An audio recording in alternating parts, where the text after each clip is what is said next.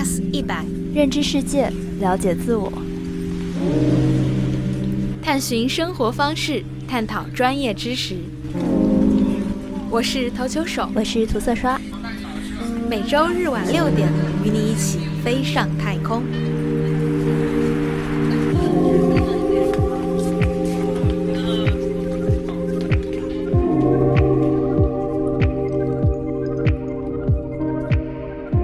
SK 一百的听众朋友们，大家好，我是测量员，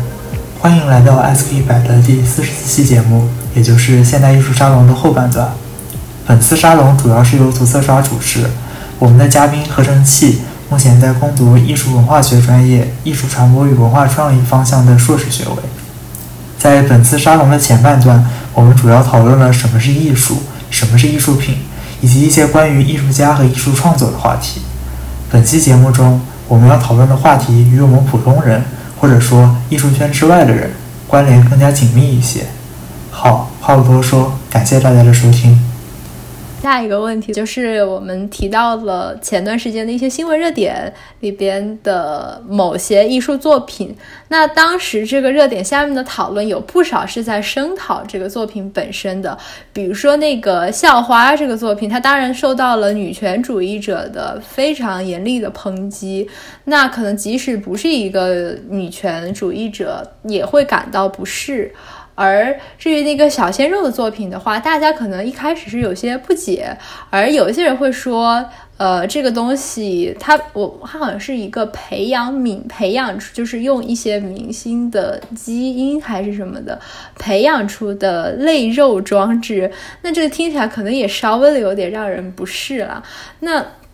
在大众去嗯批判批评这些艺术的时候。呃，就引发出一个问题，说这些艺术，他们，嗯，可能有自己创作时的观念上的前沿性，可是他们和嗯当下大众认同的标道德标准却产生了一些激烈的冲突。所以，艺术到底是否需要在乎道德标准呢？因为有一些呃这类作品的辩护者也会说。在艺术史的发展过程中，很多时候艺术家们是一个打破、挑战道德标准的姿态来登上舞台，而后来随着时代的演进，道德标准本身变化了，这些艺术家也就被认可了，甚至成为了大师。比如说呢，有哪一些打破道德标准的人成为了大师？那我怎么第一想到的是萨德侯爵？我听到了一个或两个我感到陌生的名字。这个其实我来说一点，就是不咸不淡的话。涉及到具体作品的话，就一定会有非常激烈的观念冲突，然后也不免的会带上就是个人的评论色彩。那个个人色彩放到后面，我先来说一些端水的话。就是其实这个归结一下这个问题，就是所谓美学与伦理的一个冲突。那我觉得就是同样跟艺术定义一样，就是没有办法一劳永逸的被回答这个问题。因为在艺术的它这样一个发展的长河中，它并不是说一定会站在道德的反面，它实际上两边都站过。它可以做道德的这个维护者、宣扬者、潜移默化的影响者。比如说那些基督教教堂里面那些彩色的玻璃啊，宣扬着天国的荣光；祭坛画上面或者雕塑表现那个受难的耶稣，来颂赞基督徒的美德。啊，有这样的。就是站在道德的正面上的这样一种宣传，他也扮演过道德的这个质疑啊、打破者，甚至是非背叛者的这种角色啊。比如说一些呃艺术作品，他会用刻意的用一些让人不适的方式啊，去表现一些值得质疑的这样一种东西，或者说他的画面内容、他的作品内容包含了一些有悖伦常、挑战人类心理底线的东西。呃，其实我喜欢的这种挑战底线的，嗯，我仔细想了一下，我暂时能想起来的就只有，呃，戈雅和弗朗西斯培根。说一下戈雅吧，就我个人还蛮喜欢这个西班牙画家的，啊，他有比如说非常经典的这有一个作品叫《龙神吞噬妻子》，他这个画面表现内容就是表现一种不道德。非常或者说违背伦常的这样一种行为，就是这个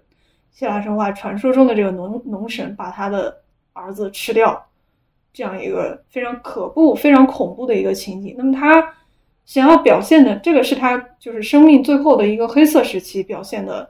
呃，一个作品之一。那么它呈现出来的这样一种伦理上的紧张关系，其实反而不是他这幅画面的重点。啊，它实际上表达的是这种内心的巨大的恐惧的情绪，或者是对于这个更宏大的一种东西的一种质疑。但是呢，你不得不说，这个画面除了它本身的恐怖之外，如果知道是吞噬妻子，看到这个标题之后带来了这样一种我们伦理上面的不适，实际上也增强了这个作品的表现力。这个其实也能看作就是艺术，嗯，对于伦理的这样一种侵犯，或者是利用，或者是一种我们所谓的这样一种打破行为。那么我们也就看到，其实它不是单纯的说站在。伦理的正面或者是反面，只是这样一种单纯的工具化，它实际上跟伦理的关系也是若即若离、相互影响，会形成一种这种互动和交织的。我个人离经叛道的说一下，其实我觉得艺术唯一需要负责的就只有艺术本身的表。我个人认为是这样。呃，我觉得这里有两个概念我们需要厘清一下，就是我们说的艺术的道德标准，其实有两个方面，一个是艺术所表现的内容。一个是艺术创作中涉及到的一些行为，刚才何晨曦老师讲的好像主要是艺术表现的内容，呃，这个他讲的已经很细了，我这里就表示附和，哎，不对，赞成和欣赏，不敢不敢不敢不敢，慌不择言。好，但是我想说的另一方面，也可能是涂色刷一开始想问的。那一方面就是艺术创作过程中所涉及的道德，比如说他举了两个例子，一个是通过偷拍校园里的女生，然后去对他们的外貌进行评价；另外一个是可能有伦理方面的考虑，呃，就是涉及伦理方面的问题，以明星的基因培养出一些肉的组织，这个我觉得是属于。艺术它的创作过程中涉及到的道德标准，而不是艺术所表现的内容的道德标准。所以，我想问问合成器对于第二部分是怎么看？第二部分，我觉得就是面对更复杂的社会状况的时候会出现的问题，就是或者说这是一个艺术想要完成它所要面对的、必然要面对的那种复杂的社会状况。我其实对这个觉得，我我我在这一方面的标准可耻的灵活。就是 我会觉得这个作品触动我的话，我会不由自主的去，就是这是我没有办法摆脱的局限性。就是如果他触动到我了，我真的会想办法的去为他去辩护；如果他没有触动到我，那我可能就会觉得，嗯，他所引起的争议还有骂名什么的，那那那他 deserve it，就是这样的一个问题。其实。怎么说呢？就还是那句话，就是做艺术的人，如果真正的沉入进去的话，他可能真的只考虑的就是所谓艺术本身的一个标准了。那么他可能在考虑别的东西的时候，他就会有的时候没有办法顾及那么多。就怎么说呢？创作过程中想要完全就是处在一个道德的高地，并不是说不可能，但是有一些艺术作品，它必然是有可能会侵犯到这个边界的。嗯，但我觉得就怎么说，大家如果单纯的只是想评判这个艺术的话，那我们就不妨回到它的一个艺术的评价体系中来去界定它。那艺术的体系之外呢，因为它必然就是我们都已经到了侵犯伦理道德了的话，那它一定会就是对公众产生了一定的影响。那么在公众领域的这样一个范围内，艺术是否一定的拥有特权？我觉得这是一个值得商榷的问题。尽管我有的时候会希望艺术有特权，但是有的时候又不希望，这是一个我个人至今没有解决的一个矛盾心理。我有的时候会反思，就比如说这个松泰的这个小校花的这样一个作品，我必须承认，我第一反应是觉得觉得被这个作品冒犯了，就是觉得很讨厌，真的很讨厌，就是。怎么说这样一种物化评价？生活中已经发生过的事情，你在艺术上面，我觉得他个人觉得这个艺术作品放在艺术领域，它价值其实也不高。我觉得这个作者创作者在创作这件作品的时候，呈现的姿态非常的油滑，缺乏了一种艺术上的真诚性。他他他当然张嘴可以说，我这个创作出来肯定会被很多人攻击，然后那我也承担了巨大的道德风险啊。但我觉得这是另一回事，就是你想要这个道德风险是真正会威胁你安全，还是只是为你声名鹊起构筑这样一种所谓的黑红也是红的这样一种东西呢？这是非常值得一问的。呃，另外一个作品就是关于这个小鲜肉作品，其实它准确说不叫装置艺术，它这种应该是结合了生物艺术。就是也是一个现代艺术的一个门类，就它借助于生物技术，然后去表现一些艺术内容。呃呃，他其实一开始是来自于爱好所谓爱好艺术的一些实验室的科学家们，然后但是后来其实就两者的界限就越发打破了。其实生物艺术里面你能够找到非常多的。挑战我们现有一些伦理观念的东西非常非常多，就跟行为艺术里面一样多，因为它涉及到具身的人嘛。像生物艺术里面，我记得有一位艺术家曾经做过这样的作品，就是给自己的胳膊上植入了一个耳朵，是真正有功能的耳朵，从此他就可以听见，就是他的胳膊能够听到的各种东西。这他是这样这样这样一个作品，就是想表达什么，就是可以写好多篇论文的这种这种东西。还有比如说那种艺术家。夫妻一起改造自己，给自己加装上永久性的一些，比如说观看的一些机械，然后他们就靠这个东西生活好多年，在一边能够看到所谓我们普通人类看到东西，然后他们给自己加上了眼镜，然后或者什么样的一些辅助的器械，再也不拆下来，然后借此再去感受世界。就是我们会发现，涉及到生物艺术这个门类的时候，其实做这种挑战性的东西还蛮多了。然后就是这位学生，他是。我是觉得他这个东西法律风险反倒比道德风险要更高，呃，不过幸运的是他自称是已经查过了所有的法律条文，他自己说是不犯法的。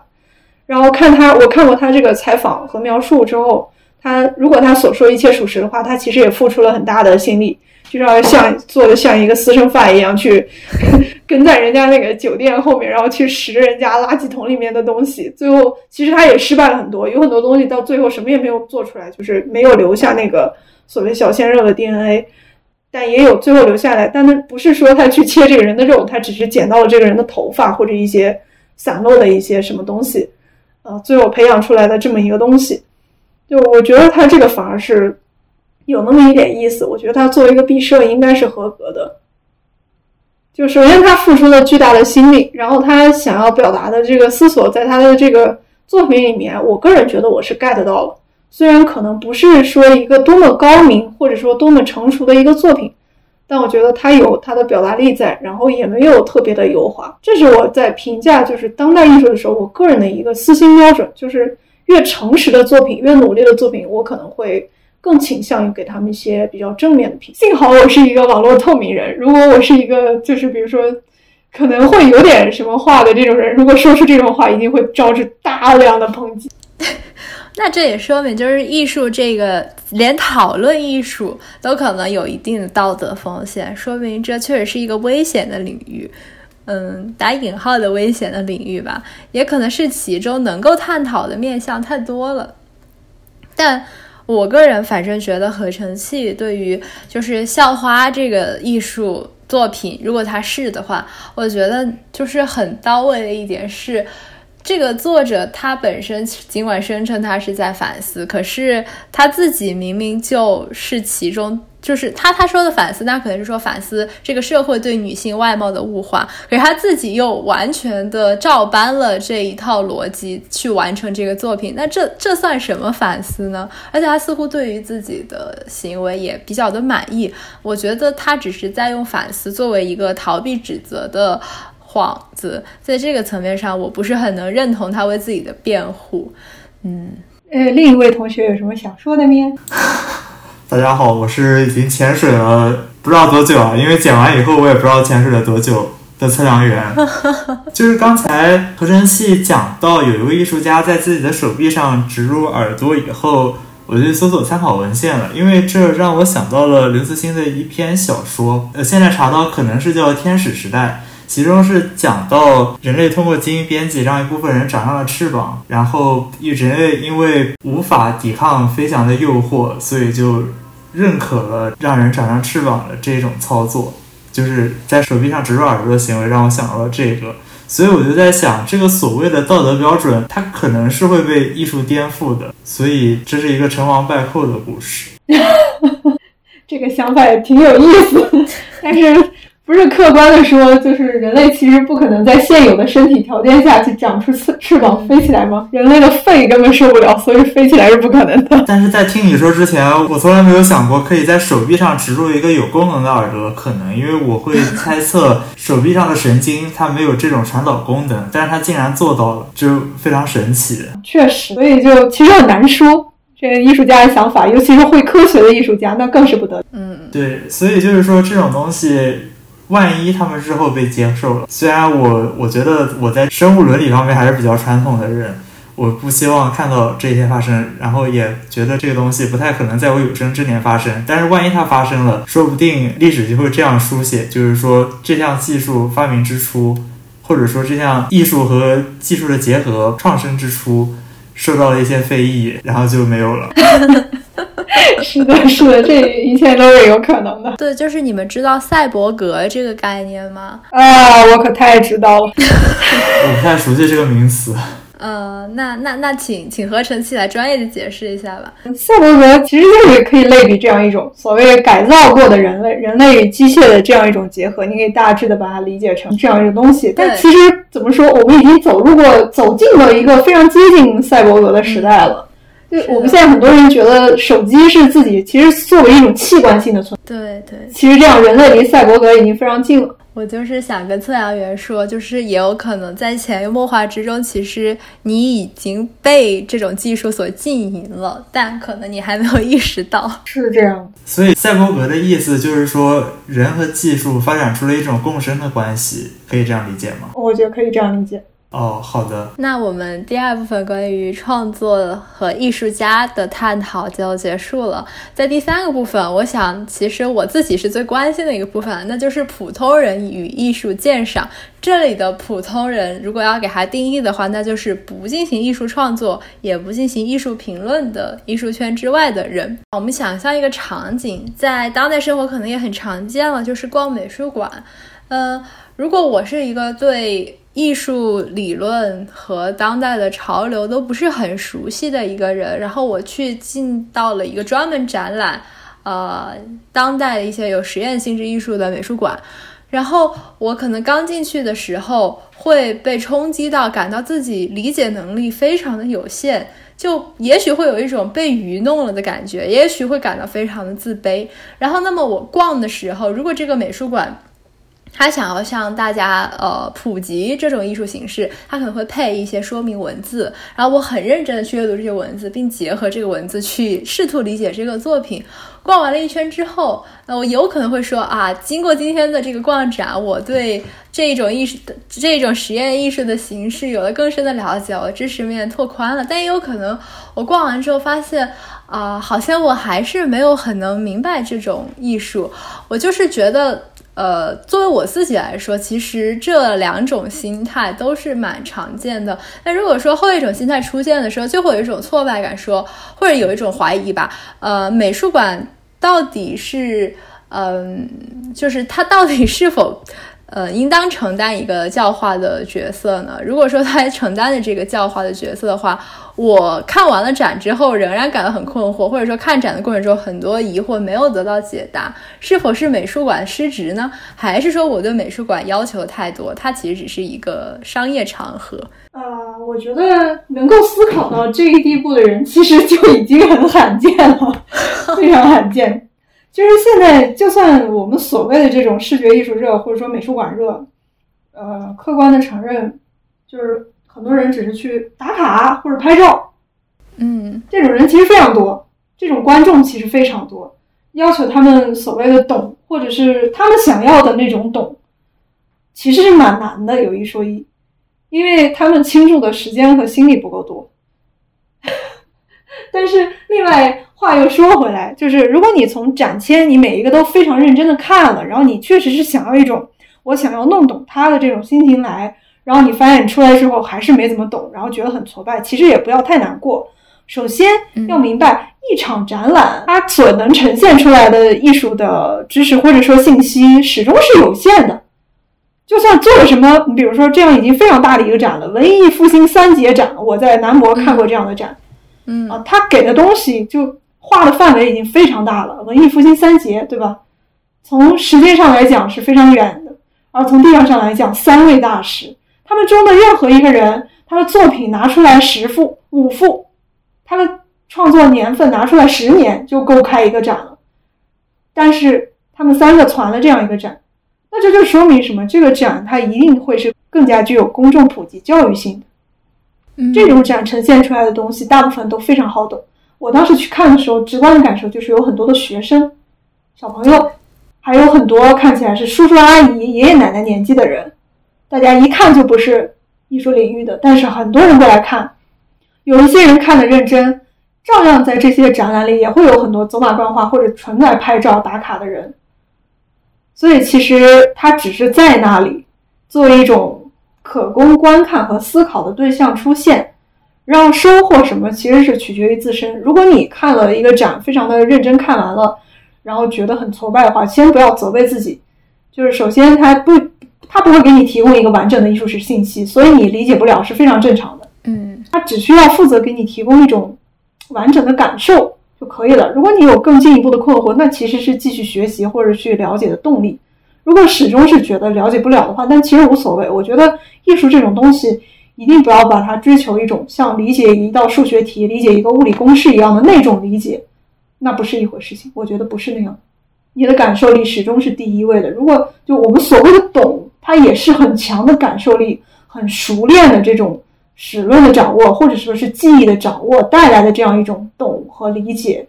仅此而已。如果只想凭借逻辑，是没有办法拆解任何一。那我及时采访一下对逻辑和物理学可能比较熟悉的测量员。如果你有逛展的经历的话，你是否曾经出现那种试图去理解一个作品而不太懂的这种嗯场合？我觉得我和涂色刷看展的心态非常不一样，就是涂色刷可能会抱这种学习的心态去，但是我看展一般都是以休闲的心态去，所以我一般来说只会看一个艺术品给我的主观感受，或者说我会关注它里面表现的内容。我看一幅画，我可能不会去关注它的技法，甚至不会去关注它的作者，我只会大致去看一下它的年代，它里面画的，比如说表现了当时的生活，可可能是一些所谓的重要人物，比如说呃贵族或者是有钱人的生活，也有可能是普通人的生活。我是通过艺术去了解这一方面的东西，但是涂色刷显然比我有更加怎么说深厚的基础知识的积累，所以他会去能看到那些在我看来是更加细微的那一些东西，这就导致了我完全无法参与刚才的讨论。呃，所以所以最后给我自己盖一个章，我就是那种抱着娱乐的或者说休闲的心态去看待艺术，只在乎他们给我带来的一些直非常非常浅薄的直观感受和补充我的历史知识等等这样的普通人。嗯，我觉得这也很正常啊，很 OK 啊，不必如此自谦。或或者我直接回答你的问题，就是我根本没有办法去以所谓的逻辑去分析一幅艺术作品，因为逻辑需要很多前提，而我没有这些前提。嗯，好像明白了。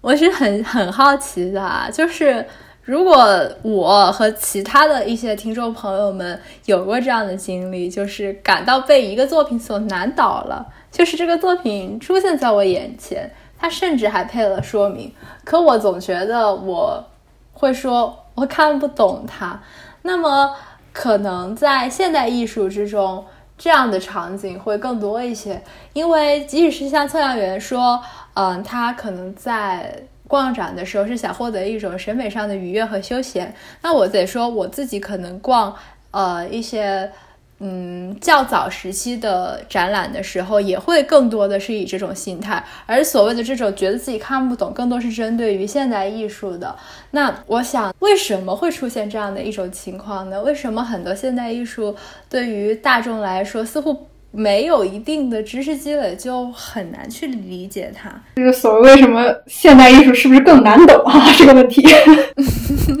啊，我个人觉得就是一个很直接、很现实的原因，就是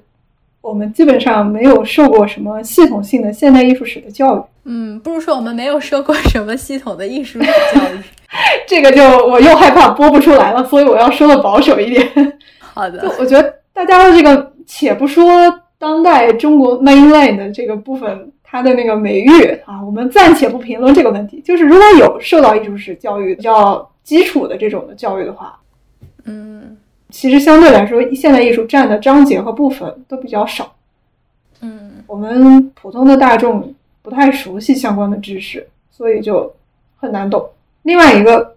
就是，我觉得从它的本质来说，就是现代艺术的诞生，它其实离不开对于传统美学观念的反叛。艺术家们他会不由自主的想要去突破漫长的伟大的古典的传统，所以就是对于古典艺术中那些普通大众比较熟悉的那些大师们也反复演绎过了的啊优美、庄严、悦目、崇高等等等等这样一些特质，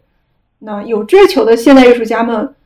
他一定会去直接或者是间接的对它保持距离。不是说所有的特质都保持距离，而是会有它会有针对性的某一些特质会去保持距离。这种我说直接或间接，就是他可能想到了这一点，他故意这么做，也可能他是为了追求他另一种独特的艺术效果，然后不由自主的，就是使作品以另一种面貌去呈现了。但是很不巧的就是，我们以上列举的这些古伟大的古典传统这些优美的东西，它其实是最直观、最易懂的。基于我认为基于两点啊，一个是人的生理本能，另外就是数千年的文明积累。基于这两点，以上品质比较好懂，比较容易被人接受。但是现代艺术可能它不太会想要太多的去重复和表现这些品质，所以就导致求新求变的现代艺术变得比较难懂。另外一个，我觉得就是大家其实可以更多的调整自己的心态，可能涂色刷自己不是。准确，我不知道准不准确，但是我从你的描述中，我在感觉你在面对这个现代艺术作品的时候，你好像在面对一道难题一样啊，是有这样的感受。你好像在做卷子一样，但是亲爱的，不必如此，真的 不必如此。它不是答卷，我们不需要写一个答案出来。你可以把它像看你别的艺术一样，或者是就阅读闲书的那种感觉。我们大家就是学文学的，基本上都会有享受阅读的那种时刻。那我希望，如果有这种时刻的观众，他享受啊，听众如果面对不太好懂的现代艺术的时候，不要太紧张，把拿出自己那种享受阅读的状态来去享受艺术，其实完全一样的。你只需要打开你的感官和思维，你看了展签不理解没关系，你可以先直接的去看那个东西，你可以先自己想象，给它给它构建出一个可能的意义的语境和表达出来，然后你去结合一下它的展签，或者不结合，我只是去接受这些形式，有一些我觉得挺有意思，有一些我觉得挺好看，有些我觉得既不美也不好看，也看不懂，那没有关系，你的大脑会自动的遗忘它的，没有关系。你说这种像答卷，我忽然就。想到了一个系统的比喻，就是之前我问那个美术馆，他们他在公共生活中扮演什么角色？我忽然觉得，也许我潜在的觉得美术馆它也是一个类学校场合。然后呢，那么这里边的艺术品，他们就成了一些类卷子的东西。然后所以说，作为一个。嗯，无知的人，因为因为如果美术馆代表着学校，而那些作品代表着卷子的话，那他们背后的那些评论家、呃艺术史论家，还有艺术家，他们全部都是一种师长的姿态。而我一进入到那个大门的时候，我就感受到我变成了一个学生的角色，所以说可能才会产生这种压力。嗯，对，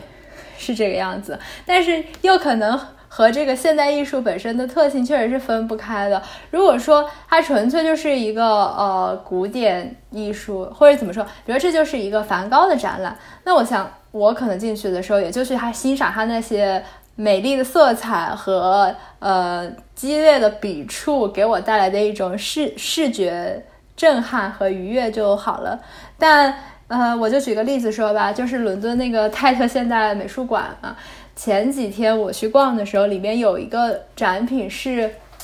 现在我怀疑它可能跟极简主义有关系，但是我不确定，我已经忘了它的名字和作者，但是我可以描述它。它是由三块长方形的面板组成的，然后这三长方形的面板都是白色的。第一块是纯白，第二块是在上面画了一些横线，第三块在上面画了一些竖线。这个作品就使我印象非常的深刻，而且它那个展厅也很空旷，就是说几乎除了这个展品之外就没有别的一些展品了。呃，当时我就有一种被他难倒了。甚至被他嘲弄的感觉，就这个印象始终的留在了我心中。然后那个印象引发着我写出了很多今天大纲之中讨论的问题。原来是这样，突然像个解谜游戏，到了最后给大家公布一下，原来是这样。对，就是涂色刷在解谜的过程中为大家出了一道谜题，辛苦合成起来。殷勤的作答这些谜题，没有，我觉得其实这样很可爱啊。其实你这个行为就是一种对于现代艺术兴趣的开始。所有人的对现代艺术的兴趣，我觉得百分之八十以上都是因为这样一种谜一样的姿态。就为什么这个不熟悉的东西可以堂而皇之的跟我熟悉的那些悦目的东西摆在一起成为艺术？这其实是一个很有意思的问题。然后我觉得吧，就是。真的就是一个，首先是要放平一个心态，你要敞开自己，然后要对自己有信心。真的就是对自己有信心，觉得自己不太那么接受的状态是 OK 的，真的是 OK 的。我们不会要求所有的公众在不同门类的艺术品里面都要感受出美，或者是报以同样激烈的掌声，这是非常不现实，而且本身也不是这些艺术的目的。听你这个描述，感觉特别像那个卢斯科的一个什么东西，我回去查一下，我可能会找到原件。然后，然后这种的话，它其实就是让你去观察这个质料本。嗯，这个好像是叫至上主义，应该是这一个流派的至上主义，就是什么什么至上，这个至上主义。然后你可以去看一下，可能会找到跟你这个描述的艺术品的相似点。就是面对这种的这种作品的时候，人们产生的这种情绪和思索，如果还有的话，啊，很多人看到这种比较乏味的艺术品，直接就走过去。如果还有对它产生的思索和疑惑的话，一定跟我们面对那些更悦目，比如说啊巴洛克的那种艺术，或者是洛可可的怎么怎么样，或者是梵高他们的这些人的作品产生的情绪还有思考肯定是不一样的。但没有说是更高兴或者是更厌恶就一定是懂了，也并不是说产生的困惑就是一种错误的，是一种弱者的心态，并非如此。要坚信自己的感觉和感受。然后，如果你想有进一步的突破，因为如果不去做进一步了解的话，可能你看一百次这个作品，它还是给你，或者看一百件类似作品，还是会给你带来同样的困惑。那这种困惑的情绪重复，我觉得个人觉得是不太健康的，肯定不会利于你的心情愉悦。那么，相应也就可以去了解一下它的前因后果。选择这样一种极简的形式呈现，并不是因为一定不是因为这个艺术家仅仅只会这一种，如果是的话，他很难青史留名。那么他会各种各样的艺术表现形式，为什么选择了如此？他想要表达一个什么样的观念？这可能是理解他的一种方式。那我个人觉得，就是感受它，其实就本身就是一种理解了。而且你刚刚说的这个类学校的问题，说可以说是类学校，但始终是类学校，因为他们不会发毕业证给你，他们也不会真的给你出考试题，所以没关系，你只是观赏者。然后他们更希望的是你消费，买周边也好，买原件更好。嗯，这么一想，是不是心态放松了许多？我是金主啊！看来说明我在美术馆花的钱还不够多，让我还不够大气。嗯，反正何晨曦老师的意思就是大家都自信起来。Yes。啊，又到了我发言的环节吗？来来来。啊，首先感谢何晨曦老师为我们这些迷茫的普通人带来了如何欣赏现代艺术的指导，鼓掌。啊，不至于，不至于，不至于，不至于。我刚才听了半天，其实我有一个疑惑，就是什么样的学校它里面全是试卷，但是却没有教材呢？所以我就在想，为什么涂色花会把那些艺术品当成是题目，而不是教材？我在听何晨曦老师给的这一系列建议的时候，就产生了一个想法，就是可能涂色刷进入美术馆的时候。状态比较迷茫，没有一个自己的问题，所以当他面对一件艺术品的时候，就会去自己寻找问题。但说不定，如果你自己本身在思考一个问题，你再看这些艺术品，他们甚至会可以给你一个具体的启发。嗯，现在节目演变到了就是 guidebook，就是 指导书之教涂色刷如何逛美术馆，我感觉特别受益。其实这个的话有一个纪录片，我觉得大家可以看一看。不是说完美的回答这个问题，但是可能让大家面对不同的艺术品的时候有一个新思考角度，叫做观看之道。哦，听说过，大家可以去看一看，其实很有意思啊。就是在面对现代艺术的时候，大家可以去反思一下，就是观看这件事情本身啊，这是一个我们说如果想要再高一层的话，可以考虑这种问题。我现在得说明一点，就是我刚才其实是随便瞎说的，因为涂色刷它进入美术馆的时候是想往自己的脑子里装东西，而我进入美术馆的时候是想把自己的脑子清空，所以我刚才说的那些只是临时想到的一些东西，可能没有什么参考价值。呃，我倒是觉得也挺有参考价值的，所以说讨论就。给很多启发，在我们这个讨论的最后，未免呃听众觉得我们今日有太多听起来玄之又玄的抽象部分，我就以一个具体的例子来，呃，请合成器给我们阐释一下。那原本这个问题是，呃，大众如何去欣赏某个具体的现代艺术作品？但当然，如果我们不拿例子来讲的话，这个题可能就没法答。我就完全是随手找的一个，我猜想可能听众朋友们比较熟悉的，就是草间弥生的那个波点南瓜。我觉得这几年它在国内也是一个挺广为人知的符号。我在好些展会会看到说，呃，草间弥生被 Q，或者说他去参加一个展，然后呢，他这个波点南瓜相关的文创，但是也卖得很好。尽管如此。嗯，尽管我可能已经呃看了这个南瓜好几年了，你要说现在让我立刻去嗯阐述一下我对它的理解，我发现我还是属于一种失语状态，所以想请合成器给我们回答，嗯，也不能说回答吧，给我们讲讲它。的进入方式，所以我们现在进入的是习题课环节。听众听到这里，愤怒的退出了本期节目，有有点恐惧。怎么又上起了课呢？你们这些人，我我只是一个旁听的学生罢了。大家与其说是个学生，我建议大家非要这样的话，把自己当成学徒吧，就是当成一个有一天要去实践的人，这样会比较有趣一些。好的，师傅。恐惧，恐惧，就是你不一定非要学到什么或者怎么怎么样，这真的就是放松一点，大家放松一点，然后保持开放就可以了。嗯，其实我我很有问题想问，就是胡色刷，你说的你这种失语的状态是怎么样一个失语？你是觉得自己写不出一个完整的评论？就算失语，还是一个字儿都说不。嗯，我觉得几乎也可以说是我一个字儿都说不出来。比如说，我最多说一些描述性的感想。那很好啊，就从描述性开始。你会怎么描述这个瓜呢？我们这是启发式的课堂教学。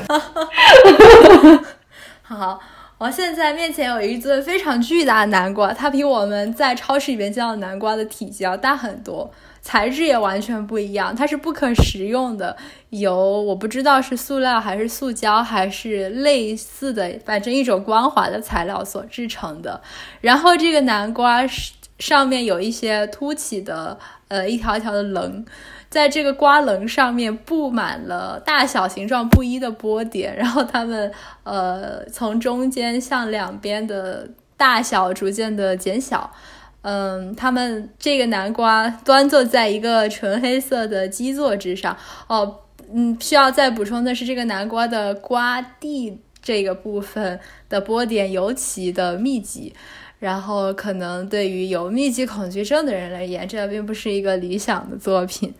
而对于我来说的话，尽管没有密集恐惧症，看到这么多的波点和这个硕大的南瓜，还是会觉得有有一种莫名的恐惧。嗯，甚至用暗黑这种词来更贴切一些啊，好像就这些。好的，已经是一个非常好的描述了，但漏了一点基本点，你得向我们的听众说一下，这南瓜什么颜色呢？啊，黄色的南瓜，黑色的波点，在瓜蒂的部分是瓜蒂的部分是黑色的底，而黄色的波点。如果把刚刚这个整理一下，其实就已经是一个基本的描述了。我们可以把它看成是，就是我们去理解现代艺术的一个基本的开始方式。当我们不知道该怎么处理它的时候，至少我们会描述它，就描述出来是很简单。但是说简单又不简单，因为像刚刚比如说涂色刷，它全部描述完了，而且也说了很多，其实已经很全，但还是漏到了一点，就是颜色。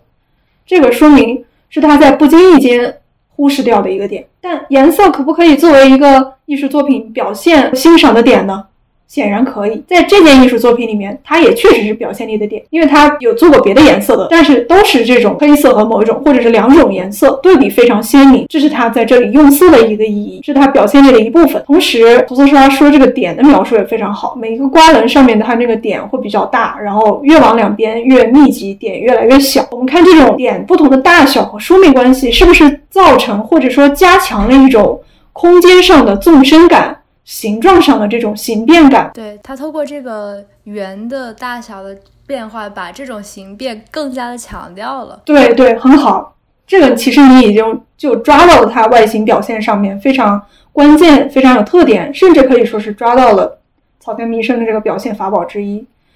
草间弥生之所以这么著名，他这种鲜明的这种表现手法，他给人留下非常深刻印象，而且一看就知道他风格的。就是凭借它这些色彩对比鲜明的波点，它甚至有比如说波点女皇这样的一种称号，就说明它这个元素是非常反复的在它的不同的作品中去呈现，而且这也是艺术家的个人创作一种方法。就是说，我们要知道，如果他这辈子只创作了一个这样的南瓜，那未必会让现在我们如此的印象深刻，或者这个南瓜未必会有现在他这种艺术价值。他其实是花费了自己几十年的光阴，反复在重复。这样子的形式表现，但不是说完全的批量复制，而是加入一些新的东西，或者是用不同的颜色、不同的材质。它这个瓜不仅做过雕塑，而且也做过绘画，去反复强调它这样东西。在绘画上面，它的这个瓜的感觉就，呃，尤其这个波点带来的纵深感的这个效果更明显。如果他做的是一件雕塑作品，本身这个南瓜就是那个棱是有深有浅的，但是画在画面上，它表现这个瓜棱的时候。就是仅凭这些点的大小，他不可能把这个画弄得凹凸有致，是这样的一种效果。那草间弥生自己呢？其实他他有说过，这个南瓜是代表他自己胖墩墩的蹲在那里，存在在那里，不是特别轻盈的，比较笨拙的蹲，胖墩墩的在那里。然后呢，但是又很踏实。他给他说他喜欢这样的感觉。他拿这个符号代表他自身，但是是不是代表他自身呢？其实有更广大的阐释空间，是留给我们观者和评论者。草间弥生自己呢，其实他倾向于或者说迷恋于波点这个元素呢，有各种方面的原因，比如说生理上的原因，他其实有一定的这个视觉还有视觉精神神经上面会有一些病症，他是有这方面的疾病的。他在很小的时候就曾经在家里的餐桌上面看到这样的幻觉，就是铺天盖地的花朵向他涌来。铺天盖地的点向他涌来，由此可知，这不是他，要么是单纯的神经性炎症，要么是他的就是视神经、视网膜都出现了一些问题。但是他想要突破这些问题，他把这些问题作为他艺术表现的一种方式去画下来。所以他的艺术风格里面有很多的重复或者说密集的东西，就是各种各样的点或者是网格这种东西，其实可能是来源于他自己的一种呃视觉经验。是我们常人没有的一种视觉经验，他选择用艺术的方式把这些视觉经验留存下来。其实草间弥生他自身的元素也蛮多的，就是战后出生在一个他的母亲对他非常严苛，然后他的父亲是沉默失语的，是在日本战败后这样一个家庭他成长起来的。那么他的这个成长经历里面，其实也不是说从小就受到了什么艺术熏陶，并不是的，他只是在后面就是长大之后去上过日本的一个。好像是京都那里的一个一个艺术专科学校，如果有说错了，剪掉啊，求求了。然后之后他又去美国去继续发展，在美国的时候，他做了很多就是行为性的艺术，做行为艺术有展陈，然后甚至有一些比较激进的，比如说带着他的艺术同学们一起去游行，去博物馆里面和那些雕塑所谓互动什么的，然后也引起了当时就是纽约艺术界的很高的这种关注度，起码话题度是很有的。然后但是。草间弥生他说这一切的都是为了什么？为了在宇宙中心呼唤爱，是这样的。他说我要用爱去治愈一切，就是他觉得这个世界已经完了，但是需要爱去去战胜一切。这是艺术家的那种纯洁美好的信念啊。后头他就又返回国内了，回到日本继续他这种风格的创作。但是，一开始在日本也是受到了很多的恶评，就是人们会说，就是媒体会说他是在纽约被人嫌弃了，扫地出门了，落水狗，然后才回到日本的。呃，这个其实怎么说，有很多复杂的社会背景，各种各样的社会心理的原因。当然，也跟他自己的一些艺术形式确实是很难被当时甚至是现在的一部分大众接受。他除了这种瓜之外，还有很多更加离经叛道的作品。如果你去搜一下的话，就会发现，就说他有做过那种装置，或者说是类似于一个应该是雕塑这样子的艺术。它不是装置，因为不太可动嘛。雕塑这样的艺术，他做了一艘船，然后那个船上面非常密集的排布在了一个船里面。还有整个墙壁里面，把他他自己作为这个的一部分，艺术家孤独的一个人站在那里，他把这个描述成就是他青春期的一种恐惧，这一方面又又有这种父权制或者日本的这种比较严酷的这种男女不平等的这样一种压迫，另一方面母亲又会明令禁止他们作为青少女去接触这样的东西，就可能交织给他这样一种非常强大的精神压力，可能他也有做过相关非常恐怖的梦境。所以他就用这种密集的方式来表现他的一种恐惧，嗯，还有比如说他在六几七几年做过的另一样装置艺术，在今天已经被各种商场或者是那种商业性的美术空间也好，我都不愿意把他们叫美术馆、美术空间这种地方去设置的一个东西，就是无限进屋这种东西。哦，是的，是的，最近在泰特也在展。是的，是的，就是你会发现这个东西为什么在今天又火了呢？因为社交媒体。大家都想拍出非常漂亮的照片，然后那个东西的视觉性非常强，所以一个艺术家他在某一时期受到追捧，真的除了跟他本身的艺术品质量、艺术作品的这个追求有一有很深的关系外，跟当下的潮流和需求也有很直接的关系。嗯，像南医生这种视觉冲击性非常、风格鲜明，然后又能给人留下非常深刻印象的。其实是某种意义上说，算是设计的顶峰。所以我说了这么一堆，我也不知道你能不能理解，就是或者说对他有了更多的一些认识。其实这些资料，就大家如果对某一个艺术家或者某一个作品留下深刻印象的，其实你去查一查，多多少少都有这方面的原因，就是他的视觉风格非常的鲜明。嗯，对对对，很很感谢何晨曦刚刚的讲述，然后这样我再次再度目光回到这个南瓜的时候，有了很多新的想法。尤其是你在说他希望，他觉得这个南瓜就是他自己，他希望胖墩墩的，但是又很沉稳、很嗯敦厚的，呃，蹲在这个黑色机很有存在感。他自己的话说是很有存在感。你知道我有一个希望，听起来没有对艺术家不敬啊，但是这个联想，我觉得还你忽然就击中了我。就是大家玩过《植物大战僵尸》吧？就是如果你对里边的倭瓜有印象。我忽然就想到那个倭瓜，就是那个倭瓜，它也是那形状上和这个南瓜也有一些相似，而且它给人一种特别有安全感，因为它只要摆在那，你就知道下一个靠近它的僵尸一定就会被它吃掉。然后，然后但是在僵尸没有靠近的时候，这个倭瓜就很沉稳的蹲在地上。嗯，这是我的一个个人联想。其实这种联想，我觉得是非常怎么说非常好的。就是大家一定不要觉得自己看到某一个艺术品的时候，然后想到一些好像跟艺术无关，或者说非常搞笑的东西，觉得然后下一秒就觉得自己背叛了艺术或者怎么怎么样，没有关系的。艺术的一个重要功用就是应该激发想象。如果一个艺术家的作品呈现出来某个作品，它只能让人就是想到一种东西，就某种程度上来说，这种艺术作品一定是乏味的。自然园还有什么想要问的、想说的吗？从几秒钟的冷场中，我预感到了我自己的出现。是这样的，就是我觉得这一节习题课非常的完整。首先，救命！首先，涂色刷就问了一个问题，然后何真希老师呢要求他对这个南瓜进行技术上的描述，并且进行了补充，然后从。艺术家草间弥生创作这个南瓜的一些想法，过渡到了草间人生的一些生平、个人主张、艺术风格等等等等。最后，呃，再次启发我们欣赏现代艺术品的时候，需要保持开放的心态。所以，我觉得这节习题课真的非常完整，就是以小见大，举一反三，举一反三都说少了，还是怎么说呢？管中窥豹，可见一斑，大概就是这样。你说管中窥豹可见一斑，我感觉和他这个波点还挺像的。恭喜你的联想力得到了提高。然后我就在想一个问题：我们所说的懂，还有欣赏、理解，这些是不是都是指当我们在谈论一件艺术品的时候，可以说出更多的话来？就是这可能是一个非常浅薄，但是又非常直观的定义方式。其实我觉得从直接的表现上来说，不妨这样。你可以说它不是一个定义，但一定是一个非常聪明的描述。嗯，面对一件艺术品，如果你有滔滔不绝的话可以说，要么你这个人真的是很能说，那我就说明你确实对他有各种各样思绪万千的想法，它激发了你这个大脑的活跃，这是一种非常良性的艺术互动。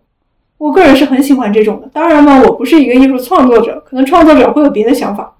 这就不得而知。对，所以从合成器刚才的话中，我可以这样感觉，就是理解一件艺术品，就是把这个非文字的东西转化为文字过程。那我觉得其实自己对着它苦思冥想，就有点像当年王阳明对着格子在那儿格物致知一样，就是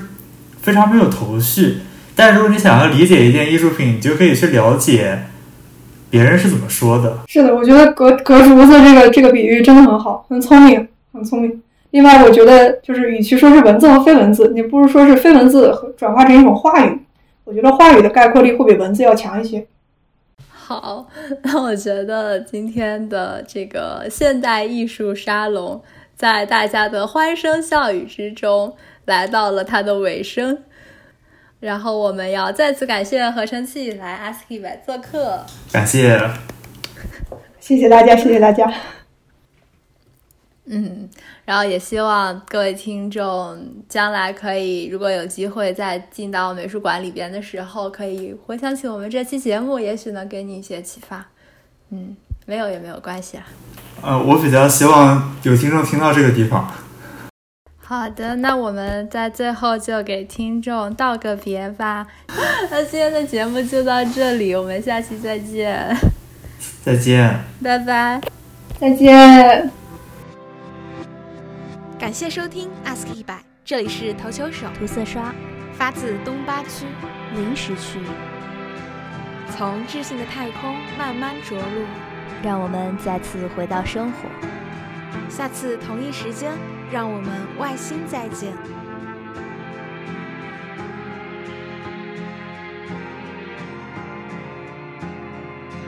I don't know maybe tomorrow